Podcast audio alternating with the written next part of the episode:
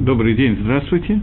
У нас 46-й урок по молитве, и мы немножко займемся сегодня молитвой, связанной с субботой. И я точно не решил, каким образом мы это будем делать, поэтому каждый урок не исключено, что я буду немножко менять стиль.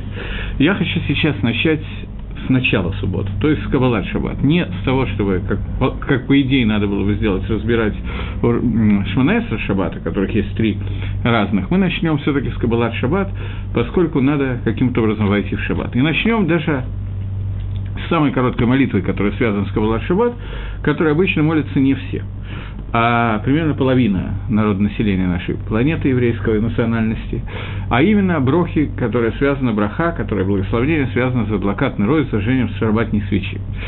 Э, мы знаем, что есть такой мингак, обычай, э, митсо дарабона, митсо дарайс, это мы сейчас обсудим, заповедь, э, когда женщина зажигает свечи. Обычно зажигаются две свечи, в Иерусалиме Мингак, что зажигается две свечи, плюс за каждого рожденного ребенка еще одна свечка. Поэтому можно так, особенно если несколько гостей пришло, несколько молодых семей в возрасте там 30-40 лет жен, э, в гости, то можно заполнить весь дом светом. Много-много свечей сделать. Э, но Микер один по закону должны быть зажжены две свечи. И при этом женщина говорит Броху, известную Броху, Бароха Ташем, Алакейну Малалам, был Сын Всевышний, царь Вселенной, царь мира. Ашер Китшанову и который осветил нас своими заповедями, Вацивану и заповедовал Ладлик Нершель Шабас, зажечь субботнюю свечу. Есть некоторые общины, в которых принято зажигать одну свечку для незамужних и две для замужних. Там этого Мингага как таковой только мецнат хинух, только для воспитания, чтобы человек привык зажигать свечи. Лымайцы должны быть зажжены две свечки минимум, и различными минагим, которые я сейчас, естественно, не буду разбирать, икор, микор один, должны быть зажжены две свечки. Делает это женщина, жена в доме, но Микро один, по закону совершенно не обязательно это делает жена, может с тем же успехом сделать муж, и муж тоже может э, произнести эту броку и зажечь свечку, ничего страшного не произойдет, если это будет сделано. Зачем зажигаются шабатные свечи? И в чем их смысл? И, соответственно, как понять браху? Ашер Китшану Вавицвойса Вацивану, который э, осветил на своими заповедями и заповедовал. В Торе отсутствует заповедь «Адвокат народ», то Мида Райса Минатора, такой заповеди в Тарьяге Мицвод нету. Это заповедь установления наших мудрецов, меня, как у любой другой заповеди Мидарабона, впрочем, как и заповеди Мидарайса, есть разные оттенки, разные смыслы и так далее. И потратим несколько минут для того, чтобы обсудить смысл зажжения свечи в шаббат. Бедарих Клаль обычно. Я задаю вопрос на лекциях, где присутствуют люди, а не присутствует экран компьютера, я знаю, с кем я разговариваю, такое тоже бывает. Это очень интересно. Я задаю вопрос, зачем зажигать шабатные свечи. Я извиняюсь за свой юмор, но иначе вам будет скучно. Я считаю, что правильно иногда подшучивать над самим собой тоже. И когда я задаю вопрос, зачем зажигаются шабатные свечи, то в 90 с чем-то процентов случаев я слышу ответ, что это связано с тем, что женщина потушила свечку мира, когда она ела от, от дерева познания добра и зла, Поэтому сегодня она должна зажечь свечку, потому что как только она зажжет свечку, я иронизирую, она тут же подожжет весь мир, и все станет светло и хорошо и так далее. Более подробных объяснений ни разу не слышал. Я не говорю, что это неверно. Вода, что это написано. Бывадаю, бывадаю на сто процентов. Но Эйнлану Элмаша Катуба Гемора. Нет у нас ничего, кроме того, что написано в Геморе. В Геморе выдан один единственный там зажжение свечей, а именно Шоломбайт. Что такое Шоломбайт? Обычно в будний день мы можем зажечь свет, выключить свет. Свет, который мы сегодня зажигаем, это не всегда свет свечей, иногда это даже электрический свет. В принципе, большой разницы между тем, какой цвет его источник у нас нету. Важно, что мы можем сделать светлее и темнее. В шаббат, как мы знаем, нам запрещено включать электрический свет, и также запрещено включать свечку зажигать и так далее. Поэтому, если мы не включим свечку до шаббата, то нам будет дома темно. И раз дома будет темно, то могут случиться несколько неприятных вещей. Первое. Человек будет кушать и зальет себе шабатный костюм э, супом или чем-то. Страшная история. Вторая. Э, жена будет нести э, еду из кухни в салон в полной темноте, в кромешной на подносе, а муж в это время, предположим, что такое возможно, захочет ей помочь, тоже пойдет из салона в кухню для того, чтобы принести что-нибудь. Они стукнутся лбами и дадут друг другу по морде. Поэтому будет нарушен важный мусак, который называется шаламбайт, и несмотря на всю иронию, с которой я это сказал, это единственный там, который написан в Геморе. Из-за этого текну Рабонан, чтобы были зажжены шабатные свечи. Это единственный там, больше там им нету. То, что мы слышали и знаем, это действительно верно написано, что жена, когда Хава, когда она ела от дерева познания добра и зла, мы как-то обсуждали, для чего она это делала, у нее были определенные каванот, я сейчас не собираюсь никого обвинять в том, что они это делали, и мы это все дружно поели, очень хорошо, нам понравилось, ненадолго, правда. После этого была потушена свеча мира. Что значит свеча мира? Нер, нер Гашем Нишмасод. Свеча Всевышнего, сказано в Мишле, свеча Всевышнего – это душа человека. Душа человека – это свечка Гашема. А Кодыш Барагу зажег эту свечу и зажег ее с конкретной целью для того, чтобы человек в этом мире выполнил определенную работу. Мы пока эту работу до конца не выполнили, но уже начали. И Хава – это та, кто сделала так, что в мир вошла смерть, и душа эта, Нишмас, Гашем, она была погашена. Пришла в мир смерть, Ецергора, а вместе с ней смерть. Поэтому, чтобы это исправить, есть некий символ, как говорит Мидраш, что зажигается свечка шаббата. Понятно, что если мы на секундочку задумаемся, ненадолго, то мы вынуждены будем прийти к простому выводу, что если Гемора дает там и пишет это там как единственный, не приводит никаких других тамим, то любой другой там, приведенный в Мидраше, должен как-то состыковываться с, с пшатом, с определенным. Все мы знаем, все мы умные, знаем, много раз слышали от разных лекторов, я думаю, что количество лекторов, которые некоторые из вас слышали, оно стремится к бесконечности, и лекции тоже. Э, так вот, получается, что мы все знаем такую вещь, что существует четыре уровня понимания Торы. Простой уровень, намек, драж, толкование, и сот, кабола, тайный смысл. Четыре смысла. Но понятно, что они не должны противоречить один другому. Если мы выдумаем комментарии, которые будут противоречить один к другому, то это будут выдуманные комментарии. Поэтому Мидраж должен каким-то образом соотноситься с Геморой. То, что я хочу сейчас сделать первым действием, это понять, есть ли какая-то связь между иньяном Шалом Байта с тем, что Хава потушила первую свечку, которую зажег Кодыш Бару. Совместить Мидраш, или это невозможно совместить. Если невозможно, то невозможно. Такое тоже бывает. Таким образом, мы попытаемся ответить, немножко прояснить коллективно, что такое, в чем смысл зажигания свечей. Вначале, для того, чтобы углубиться в это, мы все-таки сделаем более правильно, по правильному пути идете, товарищи. Мы сделаем таким образом, мы начнем все-таки с Галахи. Поскольку Каванот, Таамей Мицвод, Мидрашим и так далее, все это хорошо для того, чтобы Лиматек усладить нам заповеди. Но Икар Шмират Мицвод – это масса. Как сказано, ломи драшикар элагамаса. Я понимаю, что на своих уроках я даю мало халахот, потому что я боюсь, что иначе буду скучно на уроках. Кроме того, есть смысл говорить мидрашим, но, тем не менее, немножко галахот зажжения шабатных свечей. Галаха номер раз. Она понятна, и все ее знают, но свеча должна быть зажжена, свечи должны быть зажжены бывадай, бывадай до начала шаббата. Это самое основное. Что значит до начала шаббата? Шаббат у нас наступает – сложно сказать точно, есть разные мнения, когда он наступает, но ахи поздно, что мы можем это сделать, это со временем, с минутой шки. То есть до шки, до захода солнца обязательно должны быть зажжены свечи. После захода солнца нельзя делать работу. Почему я сказал, что есть разные мнения?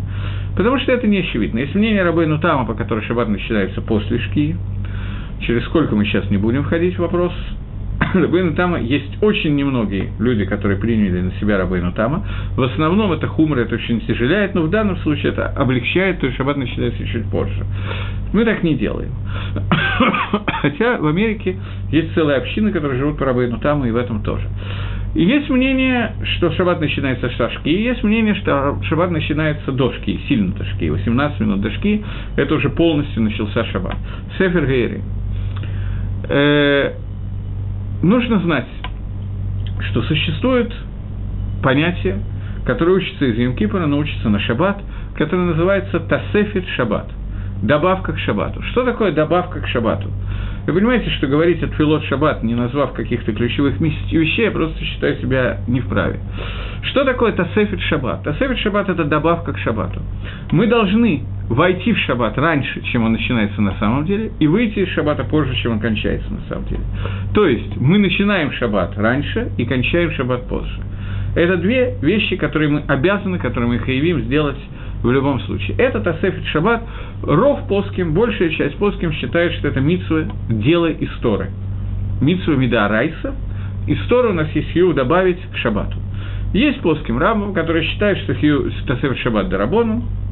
То Ламаскона это непонятно, как, как оно идет на Галоху, но в любом случае на гук добавлять к шабату. Поэтому во всех местах, кроме Иерусалима, свечи зажигаются минимум за 18 минут до захода солнца. Смотрим в календарь, выясняем, когда заход солнца, отнимаем 18. Сегодня, поскольку э, выпуск... те, кто выпускает календарь, опасаются и справедливо, что мы не сможем отнять 18 правильно, то поэтому в любом календаре еврейском написано время блокадный род. Но если оно не написано, то можем увидеть шки, заход солнца и отнять 18 столбик или с помощью компьютера. После того, как это сделано, мы зажигаем свечи из какого материала. Первый закон – это ни в коем случае не зажечь свечи позже, чем указано. Я очень рекомендую позже, чем 18 минут не зажигать, стараться это сделать очень серьезно. В Иерусалиме принято 40 минут до захода солнца, и это мингак, такой кадошич, давний мингак, и так, в общем, принято делать. Понятно, что во время, когда были Амара и Метанаем, когда писался Талмуд, и не было электронных часов, страшно придумать себе такое время, то им было значительно тяжелее найти время, когда зажечь свечи, тем не менее они справлялись с этой работой. Э, особенно тяжело было в облачную погоду, было совсем непонятно, когда, когда что происходит и так далее, поэтому не все могли сами справиться с этой работой, поэтому была сделана целая система оповещения, трубили в шафар шесть раз, в разное время по-разному, и последним трублением в шафар сообщали, что надо зажечь свечи. Окей, теперь двигаемся дальше. Э, когда зажигать мы выяснили. Теперь материал, годный для зажжения свечей. Лекатхила да лекатхила, самое лучшее из лучших – это взять оливковое масло, налить стаканчик, туда всунуть фитиль и зажечь. Тот фитиль, который горит наиболее хорошо, не мерцает, это может быть фитиль, пропитанный воском, парафином, может быть еще какой-то. Сегодня обычно в магазинах есть такие фитили, нет никакой проблемы это сделать. Это лучшее из лучших, что может сделать. Дерехага просто одна из гулот, которая с этим связана, это то, что э, это влечет за собой сиута дешма и помощь Всевышнего воспитания детей в их изучении Тора. Поэтому так сильно макпидят на то, чтобы это делать именно из оливкового масла. Но в Хануку и в Шаббат эти две вещи, которые так важны, поэтому обычно зажигаются свечи из оливкового масла, но это не обязательно. Свечку можем взять восковую, парафиновую, из соевого масла, из любого другого горячего материала, за исключением тех материалов, которые горят плохо, например, мерцают, какой-то, я не знаю точно, что именно, смолу, которая плохо горит и мерцает, например, если есть такая смола, надо проверить все смолы, но эпоксидная, наверное, так будет. И нельзя еще зажигать из материалов, фитили тоже, которые будут мерцать, которые плохо горят, из опасения того, что потом оно станет плохо гореть, я решу его поправить и случайно в шаббат увеличу огонь. Как. Этого нельзя делать, поэтому это еще одна вещь, которая запрещена. Из чего зажигать? Э, обычные парафиновые свечи зажигать можно, нету никакой проблемы в этом. Есть некоторые, я не знаю, откуда взялся этот мингак, но я видел, что люди из хороших израильских семей харидимных, вероятно, это мингак Кадморим, я не знаю, откуда он взялся, я не до конца понимаю, капают на обычные восковые свечи, капают немножечко оливкового масла и зажигают после этого. Если туда капнули такое масло, что оно как бы горит тоже, то это действительно какой-то тасефит, но Бекисур, я не знаю, насколько это нужно, я бы не стал на этом выпендриваться так вот сильно. Э, можно зажечь обычную восковую свечку, никакой проблемы в этом нет. Свечи, которые взяты из церкви и тому подобных вещей, такое бывает, зажигать нельзя. Поскольку они посвящены не Акодыш Бургу, а наоборот, то они мукцию, и их запрещено использовать. Э, я говорю об этом, потому что я сталкивался с тем, что такие свечи зажигали Батор народ Шаббат, в качестве народ Шаббат, этого делать нельзя. Э, есть такой вопрос. Человек находится в больнице, не э, в религиозной больнице города Иерушалайма, где свечи разносятся по палатам разными религиозными организациями, в коридоре на подносе зажигаются свечи за всех и каждого, а человек находится в больнице в деревне Хацепетовка, где никогда не слышали о том, что не только о том, что есть шаббат и что есть свеча, но если человек занесет туда свечку, то это действительно чревато последствиями, даже если врач или медсестра не успеет обматерить и объяснить, что здесь нельзя это делать на доступном именно нам языке. Но кроме этого, это действительно может вызвать пожар просто примитивно, потому что... Или в, другом, в любом другом месте, где свечи зажигать может быть немножко опасно. В этой ситуации что делается? Например, эта ситуация бывает регулярно и систематически, не обязательно в больнице, где опасно, даже в больнице, где безопасно. Не будем говорить про какие-то там плохие случаи, когда человек попадает в больницу. Бывает, человек попадает в больницу при хороших обстоятельствах. Например, женщина родила одного, двух, трех в Африке, сразу пятерых. Бывают всякие хорошие ситуации. Она находится в роддоме. Ничего страшного, это нормально. Она потом выйдет оттуда, вырастет хороших детей, лихво дашем и так далее. Но сегодня, в шаббат, ей затруднительно зажечь свечи. Даже не потому, что она плохо чувствует, а потому что она не дома. В этом случае никакой проблемы нет. В этом случае муж зажигает за нее свечи дома, говорит броху, и она из стаи Дейхава, она выполнила свои обязанности так же, как он. Я еще раз повторяю, что икор, суть зажигания шабатных свечей, это иш нер в доме. Каждый человек должен зажечь нер у себя в доме. Все. Это не обязательно женщина. Поэтому не надо из-за этого переживать и делать какого-то эсока. Спокойно тот, кто остается в доме, зажигает свечку, и на этом все выполнено. Есть Шур Ахмойша Фанштейна, который говорит о том, задает такой вопрос. Можно ли зажечь свечи электрические, лампочку? Просто взять, подойти к выключателю, сказать «Барух Аташем» и зажечь лампочку. Все. Поскольку основной там свечей – это шаломбайт – чтобы люди не стукнулись друг об друга лбами, мы потом вернемся к этому таму, то поэтому, зажив, когда я зажигаю обычный электрический свет, на первый взгляд, на второй тоже, э, это будет значительно светлее и меньше вероятно стукнуться с женой лбом, чем в случае, если я зажег свечку где-то далеко и так вот, э, понятно. Лампочка, которая 100 свечей, я зажег их сразу три, это лучше, чем две маленьких свечки. Э, можно ли это сделать? Рафмой Шманштейн считает, что можно. И можно это делать даже с брахой, про броху я не знаю, наук это или нет говорить, но я знаю, что некоторые в определенных ситуациях, когда нету свечей, так делают и делали, и здесь нету проблемы. Можно сделать ликатхил. Я не знаю, говорят ли броху в таком случае, я думаю, что очень индивидуально. Я бы не стал говорить, потому что Софик Броха Лагакель, но не очевидно. Может быть, это можно и нужно делать лакатхил.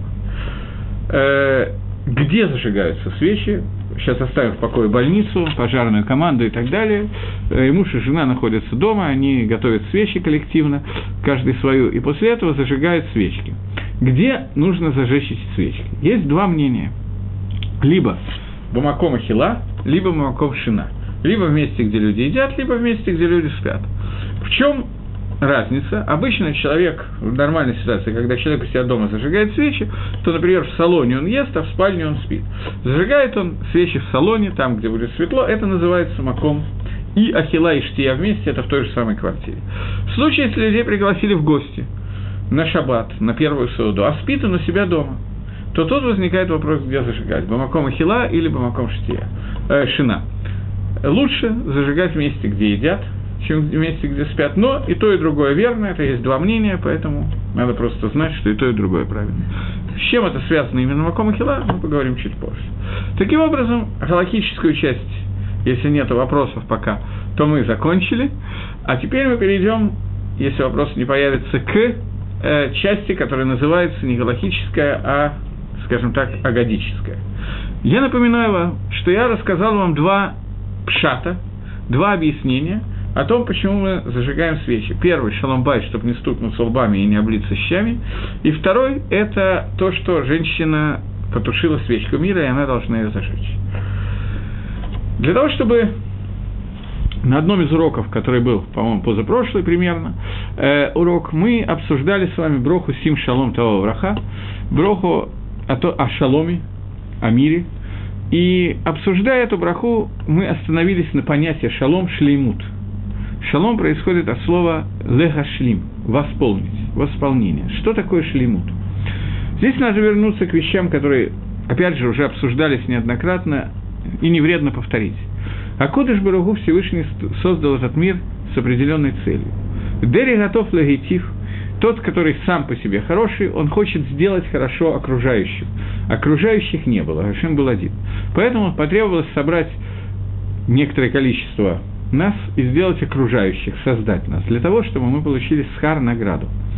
Эта награда, о которой мы сейчас говорим, это двикут башимит барах, соединение с Творцом. Это и есть шлеймут. Шлеймут – это соединение с Творцом. Для того, чтобы награда была полной, цельной, и мы это тоже обсуждали, а Кодыш Бару не хотел ее дать в виде подачки. Он хотел, чтобы мы ее заработали. Для этого было создано Аль-Едей миллионов тысяч, не знаю сколько точно, блисов написано, цимсумов, сокращений воли Творца и его гашпары и так далее. Посредством этого был создан мир, который называется Алам Авойда, мир работы. Это тот мир, в котором был помещен Адам Решон и Хава. Понятно, что их мир был много-много-много выше нашего, и мы даже примерно не представляем, как он выглядел. Мы его называем раем, Ганеданом. Это... Тем не менее, это так. Но это был Алам Авойды, то есть, несмотря на то, что они получали еду за бесплатно, а именно ангелы приносили им мясо и вино, и клали прямо в рот, не надо было для этого делать никаких действий. Тем не менее, у них был мир авойды. Авойды – это не когда я хожу на работу, и базия топа э, в поте лица зарабатываю себе немножечко на хлеб, или на мясо, или на водку, или на икру, не имеет значения на что. Работа, авойда – это когда человек выполняет рацион Ашема и соединяет этот мир к, с Всевышним. Это иньян, который называется Авойда. Адам и Хава, они находились в мире, который посвящен миру Авойда. Авойда заключается наша, очень глобальная, я сейчас говорю, очень. Она заключается в том, что мы должны отделить Ра от Тов. Это отделение у Адама и Хава было намного меньше намного более легким, намного на меньшем уровне, чем наши с вами. Они видели, вот это хорошо, это плохо. Это сказал Хашем, это сказал кто-то другой.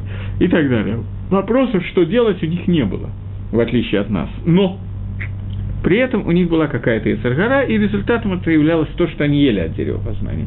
Мы знаем, что они ели лишма, и после того, как они ели от дерева познания добра и зла, мы знаем, что произошли некоторые изменения в этом мире, а именно Дегайну, что зло вошло внутрь человека и перемешалось с ним.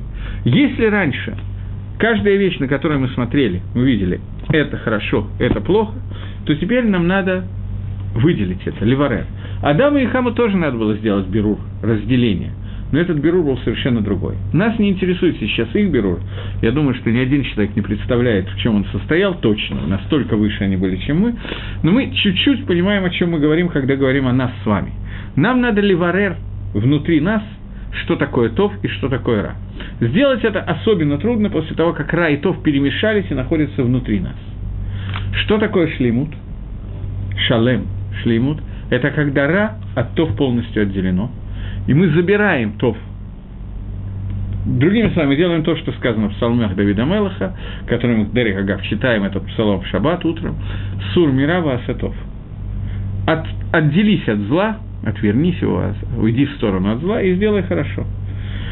Это суть нашей жизни. Сур Мирава Асатов.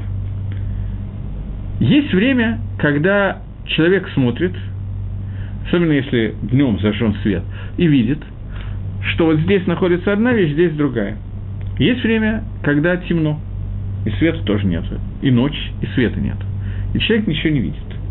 Поэтому он не знает, где хорошо, где плохо. Он не знает, если он пойдет сейчас направо, он стукнется лбом об стенку, или подвернет ногу и грохнется, и сломает э, нос, руку и так далее.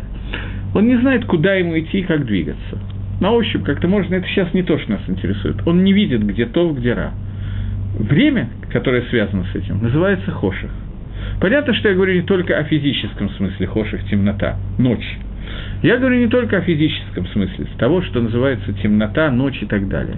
Я говорю и о рухни, о духовной части этого. Ночь – это время, когда время темноты, когда время, когда человек не разделяет между то и ра.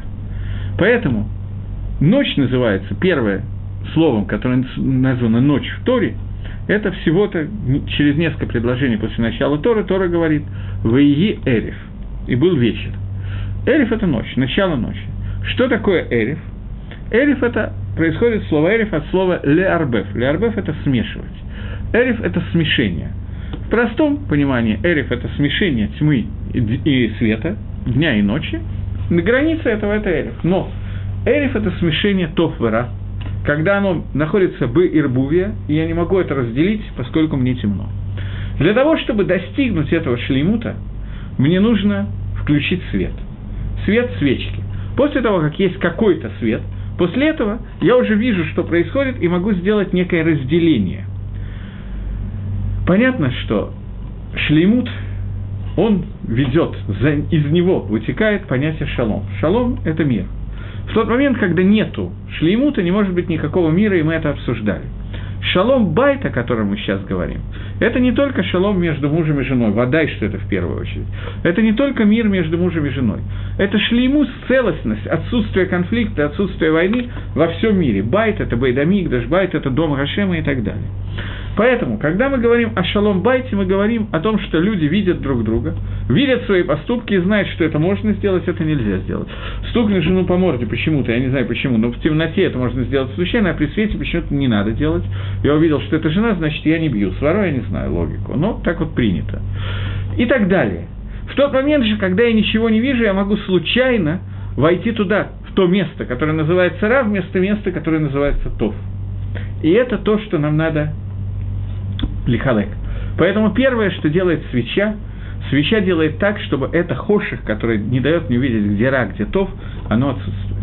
Понятно, что лаха, мы уже говорили об этом, но поскольку так случилось, что мы говорим про шаломбайт, то про свечи, про шаббат, не, главное не забыть, что вы про свечи, не про шаломбайт.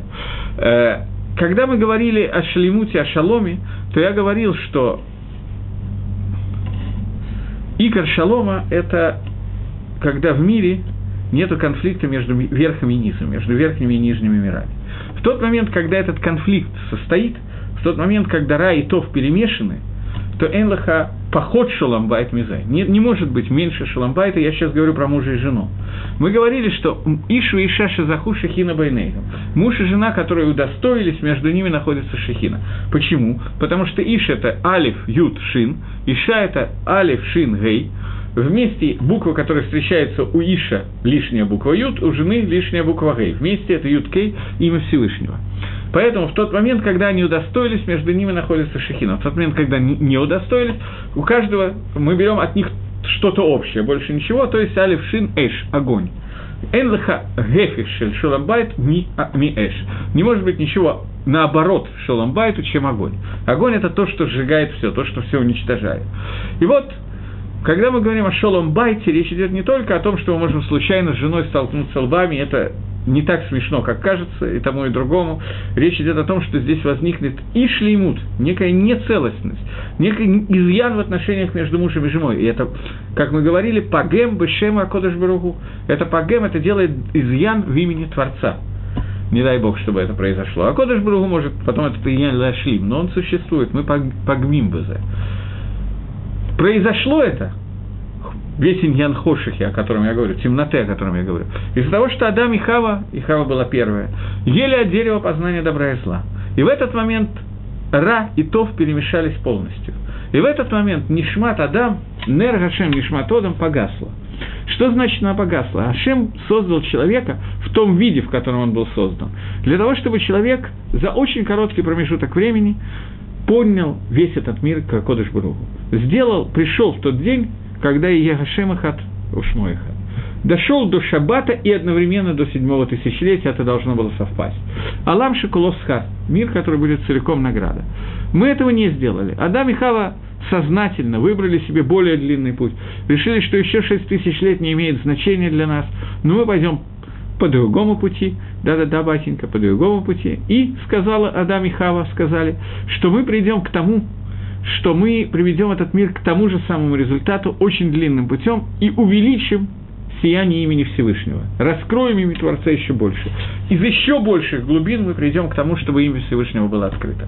Тем самым они восстали против заповеди Всевышнего настолько, что, несмотря на то, что их кавана была Лешем Шамаем Лагамри, стопроцентного имя небес, тем не менее, Гемора в трактате Сангедрин называет Адама так, что даже страшно повторить. Если бы не Гемора, я бы не решился. Но Гемора говорит, поэтому Тораги мы тоже можем сказать. Гемора говорит, что Адам был Мошехар Лато, что Адам был Апикойрос, что он оттянул обратно крайнюю плоть, которой он родился обрезанным, Всевышний его создал цельным, обрезанным, он, он эту цельность убрал из себя.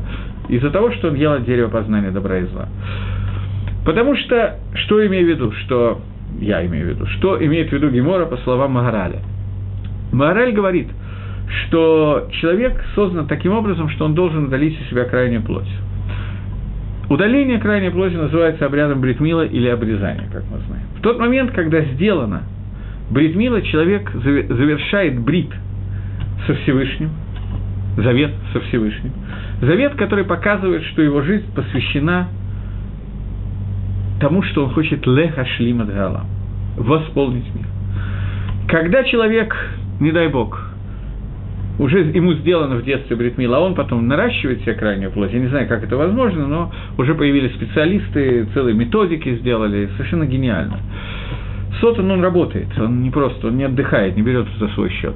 Так вот, когда человек это делает, он тем самым показывает, что несмотря на то, что он был готов к авоиде, которая связана к службе, которая связана с тем, что он машлим от галам, он себя убирает из этой гашламы, он отказывается его лашлим.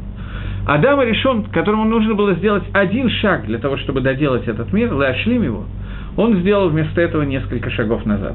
И несмотря на его каванот лишма лашем шамаем бавадай, Адам и Хава даже после смерти они сияли там, я не знаю как. Про пятки Адама, пятки – это то место, через которое может Яцергора соединиться с человеком. Это пятки, эко, ступня. Пятки Адама – самое грязное место духовное в человеке. Когда увидел Авраам Авину, вбежав в Марат Махпила, в пещеру Махпила, он увидел два ослепительных солнца. Потом выяснилось, что это были пятки Адама Решона. После того, как он ел от дерева и после того, как он умер. Это все после этого. Поэтому мы даже близко не понимаем себе уровня Адама и Хавы. Но, тем не менее, просто чтобы проиллюстрировать, насколько мы не понимаем, чтобы не получилось, что я просто говорю какие-то глупости и гадости про Адама и Хаву, я хочу проиллюстрировать на примере. Гемора в трактате Могила называет несколько женщин, которые были самые красивые в мире. В частности, Рахав, Сара, Эстер, по одному из мнений, Вашти и так далее. И после того, как Гемора их назвала, ну, переходит к другой теме. А то задает вопрос, а почему не названа Хава? Ведь вот есть мидраж, который говорит, что Сара, которая была очень красивая, она по сравнению с Хавой, как обезьяна по сравнению с человеком. Тосфос говорит. Почему же Хава не названа? Значит, Хава была невероятно красивая. Отвечает Гемора, про то, что сделано Творцом, мы не говорим. Э, Тосфос отвечает. Мы говорим про красоту, которая сделана Баедей Адам, людьми. Но красота, которая сделана Баедей Шамаем, это Эйналь Дабер, это несравнимо то, что сделано Творцом. Это Адам и Хава. После того, как они ели от дерева. Поэтому их кавана что все это не обсуждаем. Но тем не менее, он настолько удалился от Творца, он настолько удалил весь мир, он создал Гаолам Хадаш, новый мир, от слова Гаэлем, сокрытие. Он создал настолько серьезное новое сокрытие с, с этими несчастьями, в которых мы растем и так далее, и выживаем, что про него после этого сказано, что он Машех Арлато. Он как бы отказался от Брита Лаши. Таким образом, Тов и Ра, которые находятся перемешанные, Эйнлаха что-то, не может быть что-то, что более наоборот, чем Шаламбайт. Поэтому Хава, которая потушила, которая первая, кто ела от этого дерева, она должна восполнить этот Шаламбайт, и Лешем Шаламбайт, она должна восстановить это свечу. Вопрос только, почему, когда она берет спички или зажигалку и включает свечку, то зажигает ее, то как это связано с Шоломбайтом я еще как-то могу понять, как это связано, они не видят друг друга, поэтому все хорошо. Видят, то есть друг друга, поэтому все хорошо. Но как это связано с тем, что она восполняет тот изъян, который был в первые шесть дней творения, в первый день, когда Адам и Хава ели от дерева познания добра и зла, в первую пятницу, до захода солнца. Как они восполнили? Что произошло? Для того, чтобы ответить на этот вопрос, нужно понять, что такое шаббат, и тогда мы сразу поймем, почему браха Рабонан Тикну, зажигание свечей, броку. Далеко не на все Рабонан устанавливает брахот. Э, попробуем разобраться. Для того, чтобы разобраться в Виньяне Шаббат, я хочу привести такой отрывок из Торы, который сказан в Паршат Китыце, э, и комментарий Сатемес на этот кусочек я не подумал, что я это буду говорить, поэтому не взял с собой книжку, поэтому не буду зачитывать. Я думал, что немножко о другом, даже открыл книжку, но вот заговорился. Э, так вот, э, пишет э, Хумаш, что когда ты выйдешь на войну, речь идет про Милхемет Рушут. Милхе, слиха, про Милхемет, да, про Милхемет Ршут. Милхемет, который можно вести, а можно не вести. То есть ты не обязан выйти на войну, не идет захват Эрицесрой, и вот люди выходят на войну. Я думаю, что без хумаш я вполне справлюсь. Э, люди не выходят на войну, и в тот момент, когда э, ты выйдешь на войну, ты увидишь среди народа, с которым ты будешь воевать, пленницу красивую видом. Надо знать, что речь идет о том, кто выходит на Мелхамед Шут. Я не помню, рассказывал ли я в Мизгерете этих шурим или нет на эту тему, я просто не помню. Кто выходит на войну, которая является война шут? Не обязательная война, война по захвату новой земли, еще что-то. Выходят только цадиким гмурим, только стопроцентные праведники. Потому что другой человек, он выйти не может. Сейчас я расскажу более подробно. Говорит Тора, что был специальный человек, называется Каген Машиях Милхама. Каген, который помазан на то, чтобы вести войну. Он выстраивает перед собой весь Амисраиль и говорит – тот, кто построил новый дом, пусть и еще не жил в нем год, он не выходит на войну, он остается. Тот, кто посадил виноградник и еще не ел от его плодов, тот остается. Тот, кто э, женился и не прожил год с молодой женой, тот остается. Тот, кто боится, тот остается. Что такое боится? В э, трактате Сота в Мишне приводятся два мнения. Рабона на Рабиосе. Рабон, он говорит, боятся, или Рабиоси говорит, я не помню, кто что сказал, боится кипшуто. Просто боится, страшно. Танки ездят, лошади, там э, какие-то народы всякие бегают, стреляют, неприятно. Хочет остаться дома. Все, остается. Второе мнение. Человек, который боится, это человек, который знает, что у него есть авейра, преступление. И он знает, что убивает не танки, и не лошади, и не мечи, и не оралы, Э, хотя оралы это очень орут, это очень страшно, но убивает совсем наоборот Авейра. Поэтому человек, который знает, что у него есть Авейра, он не выходит на войну. Я вспоминаю, что я говорил об этом немножко, когда говорил о Тфилин Шельят и Тфилин Шельрош в утренних брахот. Я сейчас вспомнил, что я говорил на эту тему, но тем не менее. Гемора приводит э, пример. Что значит боится Авейра? Например, какая Авейра? И вот, например, человек надел тфилин яд, сказал что-то, а после этого надел тфилин рош. Между двумя тфилин нельзя разговаривать. Он взял и сказал несколько слов. Этого достаточно, не самая большая вера, скажем прямо. Не то, что он нарушил шаббат или немножечко убивал. Нет, он просто сказал несколько слов между двумя тфилин.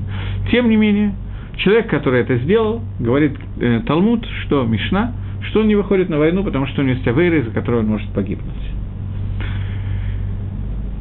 И об этих, то есть кто остается на войне, кто идет на войну? Идут садики, праведники, люди, у которых нет ни одной авейры, которые не помнят у себя ни одной авейры, или если помнят, то они знают, что они сделали шуву. Это люди, которых, в общем, ну, понятно, о ком идет речь. Э, в Одессе как-то было сделано представление в начале прошлого века, я тоже об этом говорил, но в двух словах. Было сделано такое представление, когда решили поиздеваться над религиозными евреями, выстроили ну, целую сцену народа, там куча народу, и выходит Каэн, говорит, кто построил виноградник, уходит, уходит там половина, кто дом еще часть уходит, кто то, тоже уходит, кто боится, тоже уходит. Остаются два человека, два старичка с такими вот палочками, один в маске Ховецхайма, другой в маске Брискерова. И эту историю рассказали, я не помню кому, то ли Брискерова, то ли Самеху, то ли Ховецхайма, по-моему, Самеху возмутились, что как вот они такое из нас делают, он сказал, все правильно. Они только не, не написали продолжение пьесы. Вот эти двое пойдут на войну, и они и победят. Это они забыли указать.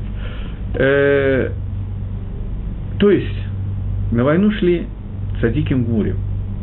И про них сказана такая вещь. Если вы увидите во время войны среди народов, с которыми воюете, женщину красивую видом, Ефат Тор, то вы можете ее взять себе лешеви, в плен.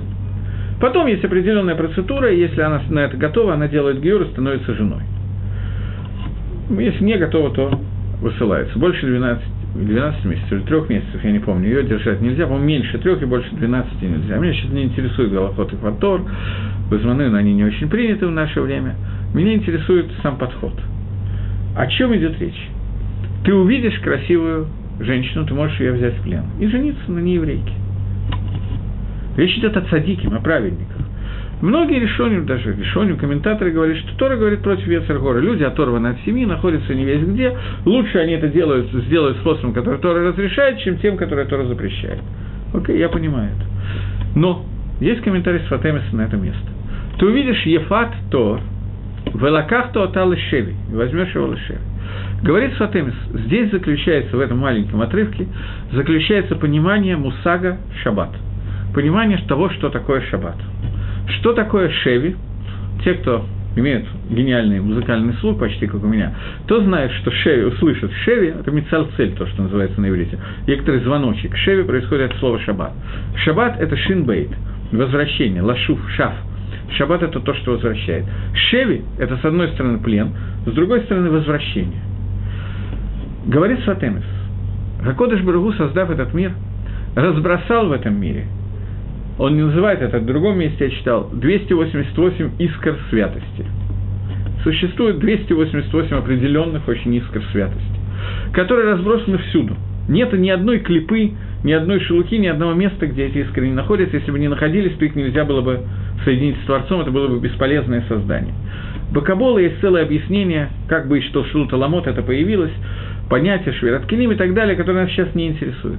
Среди народов мира, безусловно, тоже есть эти искры святости.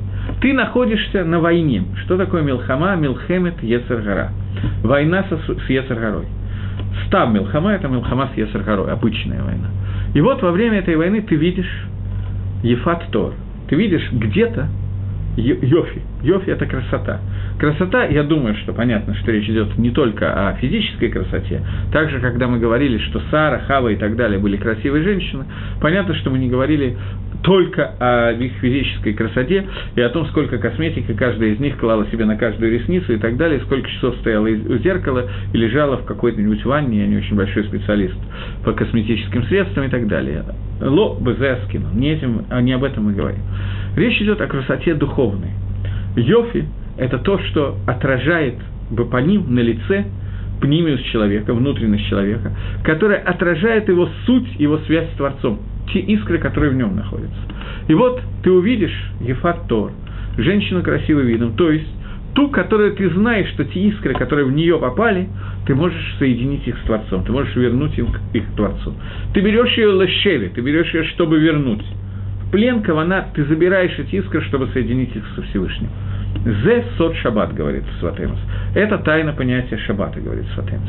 Шаббат – это то, что забирает искры из шести дней творений и возвращает их ко Всевышнему. Это суть того, что называется шаббат. И вот теперь можно немножко понять, что происходит, когда Хава зажигает, Хава погасила, а Хая зажигает сегодня шаббатную свечку. Хая, она потомка Хава, и приняла как бы тот секунд, который она должна сделать, то исправление, которое она должна сделать. Она готовит эти свечки. Не знаю, откуда взялся Мингак, я не знаю, есть ли такой Мингак на самом деле, я слышал в основном от женщин, что свечи должен обязательно готовить муж, а зажигать жена. Я не знаю. Балашон Зогар я сегодня посмотрел, не Зогар, я посмотрел, но книжка приводит, которую я смотрел. Книжка называется «Дат Шаббат», понимание того, что такое Шаббат, он приводит Лашон Зогар, что женщина митакенет эдганер. Иша митакенет эдганер она должна сделать тикуннер. У нас в доме принято, что это делаю я, можно вполне, чтобы жена это делала Алидей Шалех, ничего страшного. Обычно же не хватает чем заниматься перед шабатом и так, поэтому муж вполне может быть в состоянии приготовить свечку. Если он при этом не разобьет стаканчик, еще что-то такое тоже бывает. Тогда лучше будет жена уже. Но, в принципе, это возможно. И вот э, этот тикун, который делает женщина – в Адаме и в Хаве содержались искры святости значительно в большем количестве и качестве, чем любой ефаттор, любой другой ефаттор. Но эти искры, которые находились в Адаме, им надо было до шаббата определенным способом, есть несколько вещей, главные из которых это не есть от дерева, и второе – молиться о том, чтобы сад рос, обрабатывать сад, это авойда, митсуасе и митсулотаса, обе их должны были Адам и Хава воспроизвести, делать до шаббата. Они этого не сделали. Эти искры в тот момент, когда они поели от дерева, они произошло, назовем это швера, разбивание того, что тех килим, которые у них были, я не нахожу другого слова, Я просто не хочу его использовать, потому что это каббалистический термин, который немножко более емкий, но э, так проще объяснить, тем не менее. Произошла швират Келим, произошла швира, во время которой искры, которые были в Адаме и Хаве, они распались на все человечество, которое когда-то родится, на евреев и неевреев. Понятно, что евреи получили несколько больше Получили они это несколько больше из-за Авраама, во время Авраама, но это во время Матантора, это сейчас нам не надо обсуждать. Но они остались во всем мире, включая стул, столы, стулья, металлы, ископаемые, атомные бомбы и так далее. Нет ни одной вещи, в которой не было бы каких-то насосот к душе. И вот, когда Хава возвращает свет для того, чтобы как символ того, что с помощью этого света мы можем разделить между Ра и Тов – то тем самым она возвращает эти нецесот, и она возвращает нас в положение, когда из Хошиха мы можем увидеть Тор и разделить. Это Тор, который должен, должен зажечь человека. Я еще раз повторяю, Хава – это лавдавка. Это митсва, которая дана больше ей, по той причине, что от дерева познания она ела первое, поэтому ей больше надо летакен этот момент. Но еще есть много объяснений. Немного есть еще одно основное объяснение, почему это так, но нам сейчас не принципиально. Мужчина тоже может зажечь свечи, свечи с брохой. Таким образом, теперь понятно, о чем идет речь, когда Рабонан Тикну установили для нас зажигание э, свечей Хануки и сказали, что мы должны ливарех на них. Ашер Китшану Бамитсвойсов, который светил на своей заповеди. Вециваны и заповедовал нам.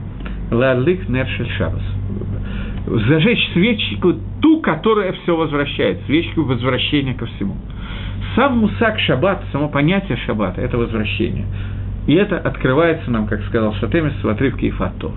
Теперь есть еще один момент, который я хочу обсудить, потому что у меня осталось, я так понимаю, минут 15 примерно. Э, поэтому я хочу обсудить еще один момент до конца урока. В следующем уроке как бы продолжит, но уже не свечи, а другие молитвы шаббата. Свечка это была первая. Э, вопрос, который возникает, вопрос такой. У нас есть два места. Место шина, место, где я сплю, и место, где я ем, ахила. Почему именно эти два места? Почему Хахомим, в связи с тем, что мы сейчас обсудили, почему Хахомим установили именно эти два места для зажжения шабатной свечи? Вопрос. Шина и Ахила – это две вещи, которые отражают понятие жизни – человек живет, он ходит, путешествует, еще что-то, но его дом, байт, мы говорим о шалом байте, это там, где он ест и спит, это икор. То, что отличает дом от недома. У некоторых это единственное, что отличает. Есть еще некоторые отличия, но замнем. Так вот, Ахила, в основном нас интересует сейчас Ахила, это очень такая странная вещь. Особенно странная вещь. Ахила, связанная с шаббатом. Шаббат после всего, что я рассказал, видно, что шаббат – это очень серьезная такая духовная субстанция, которую очень трудно даже определить. Это вещь, которая в Зогаре про нее сказано, я бы сказал, просто страшные вещи. Зогар я не очень читал, но чтобы не было гнева дать, чтобы вы не подумали, что я на досуге перед сном Зогар читаю. Есть два-три места, которые я открывал, которые приведены в Сидуре. Других не открывал. Но давка в последних изданиях Сидура – может быть, даже тот, который есть у меня, нет, тот, который есть у меня, в нем нету здесь, там приведены кусочки из Зогара, где Зогар отвечает, объясняет каждый этап шаббата, чем он отличается от других. Есть три кусочка из Зогара, которые обычно приводятся в Сидра. Вечерний, утренний и перед Минхой, во время Минхи.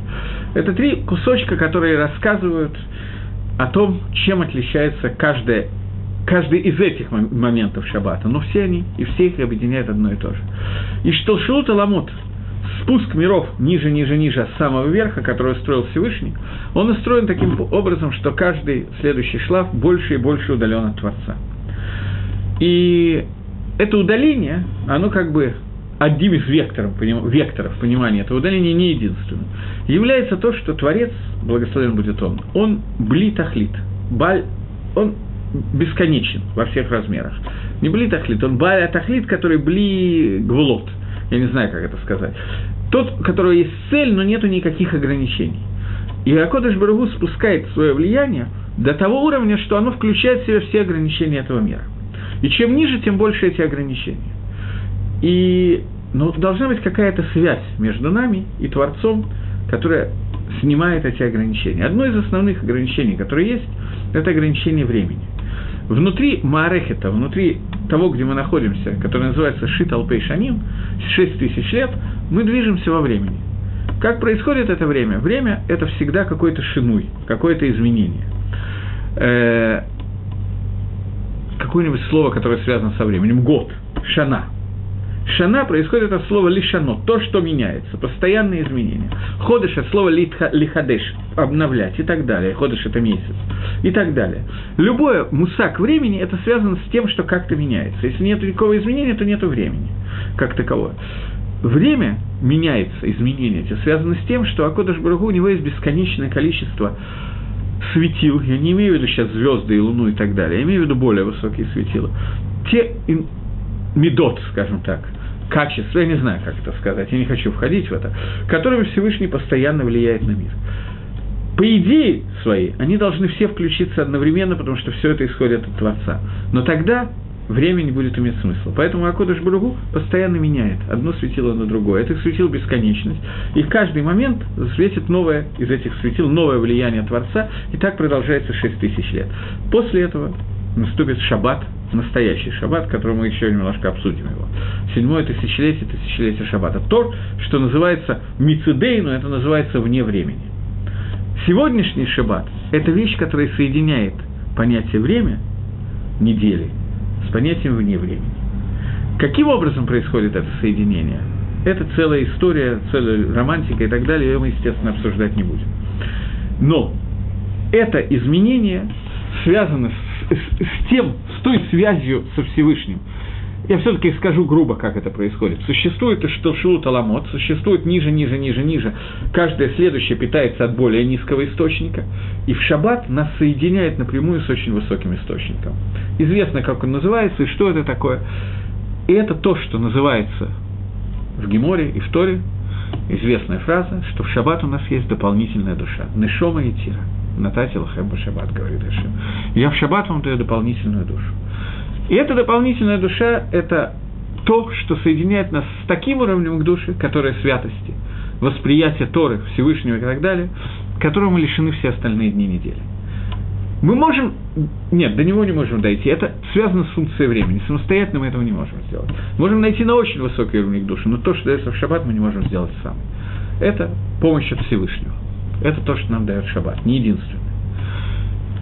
Поэтому здесь я хочу задать такой вопрос. В Геморе ביצה, по-моему, на 12 или на 9 дафе, у меня нету перед собой Гемора, но неважно. Есть очень известный Раши. Раши, который צריך עיון גדול. Раши, который задает вопрос, что такое נשמה יתירה, которое дается нам в шаббат? Говорит Раша, это то, что человек много ест, много пьет, вело могилу, ему это не противно. После всех слов святости, которые я вам наговорил, взял и все опошло. Просто я бы сказал. Я. Надо понять этого Рашу. Еще раз, это Нешома и Тира, это та Нешама, та душа, которая связывает нас с очень высокими э, материями, очень высоким духовным уровнем, исходящим из Всевышнего. Минуя все аламот, э, соединяется выше, чем с Ацилусом, я не знаю, не хочется входить в эти детали. И вдруг выражается это в том, что я могу много-много покушать, что действительно так. В шаббат те, кто хорошо справляют шаббат, так вот по-настоящему не знают, что нажираешься как одно животное, и в шаббат будет помянуто. И где же к душе-то? Ну, покушали, ну, а к душе где? Святость где? Вопрос, я думаю, что на поверхности. И это Раша. И теперь еще одна вещь. Та свеча, о которой я столько много рассказал. Свеча горела, на столе свеча горела, писал Пастернак совершенно другую тему. Так вот, та свеча, о которой я говорю, свеча, которая нервный шома, которую мы возвращаем, то, что было загашено во время, когда мы ели от дерева познания их добра, и он обязательно надо зажечь там, где мы кушаем, чтобы мы были здоровенькие. Понятно, что это как-то связано с Раша, вопрос как, и Макэшер, и о чем, и как ему Маскину, чем мы здесь занимаемся. Вопрос, я думаю, понятен. Попытаемся коротко, насколько у нас остается времени, дать ответ на этот вопрос. Обычно, когда задан вопрос, нормально, хорошо сформулированный вопрос, и мы его для себя сформулировали, то это хацит шува, это половина шува уже есть. Человек, он создан отличающийся от всего остального. Весь мир, все творения мира, шесть дней творения, созданы либо лымала, милымала, либо милымата, либо сверху, либо снизу. Я не знаю, есть общий тхунот, тхунот верхних и нижних миров. Ангелы сверху, э, земля снизу. Небо сверху, земля снизу. Э, вода есть и сверху, и снизу, и так далее. Перечисление. Звери снизу, э, шейдин сверху, не важно, не буду сейчас ходить во все эти детали.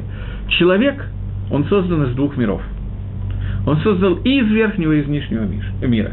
Нижний мир – это тело человека, которое создано из афара. И из верхнего мира у нас создано не тело, а душа.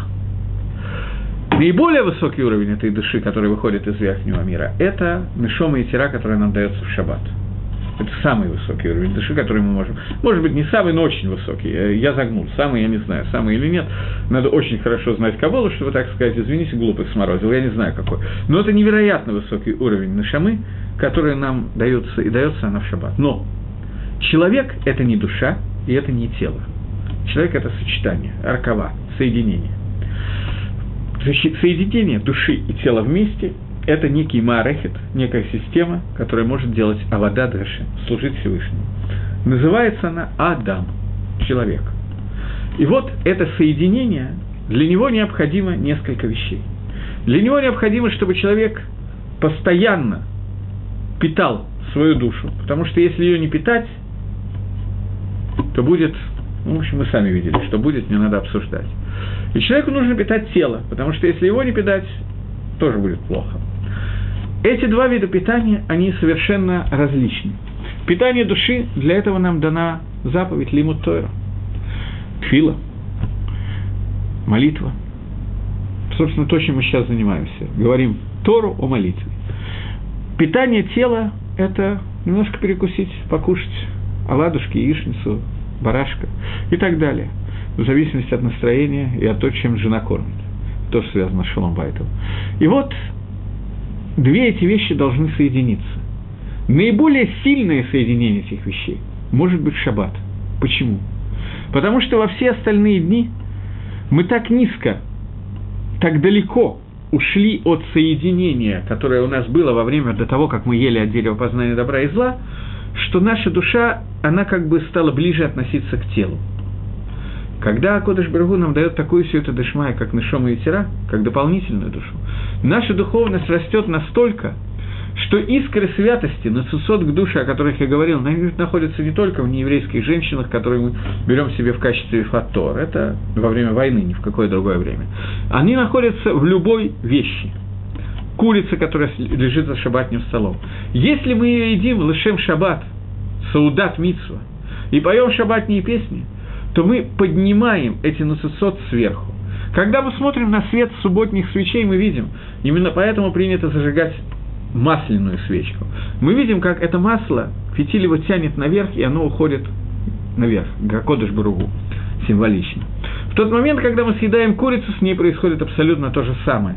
Когда мы спели песенку, сказали Деврей Торы, съели кусочек курицы, лешем саудат митсва, во имя саудат митсва.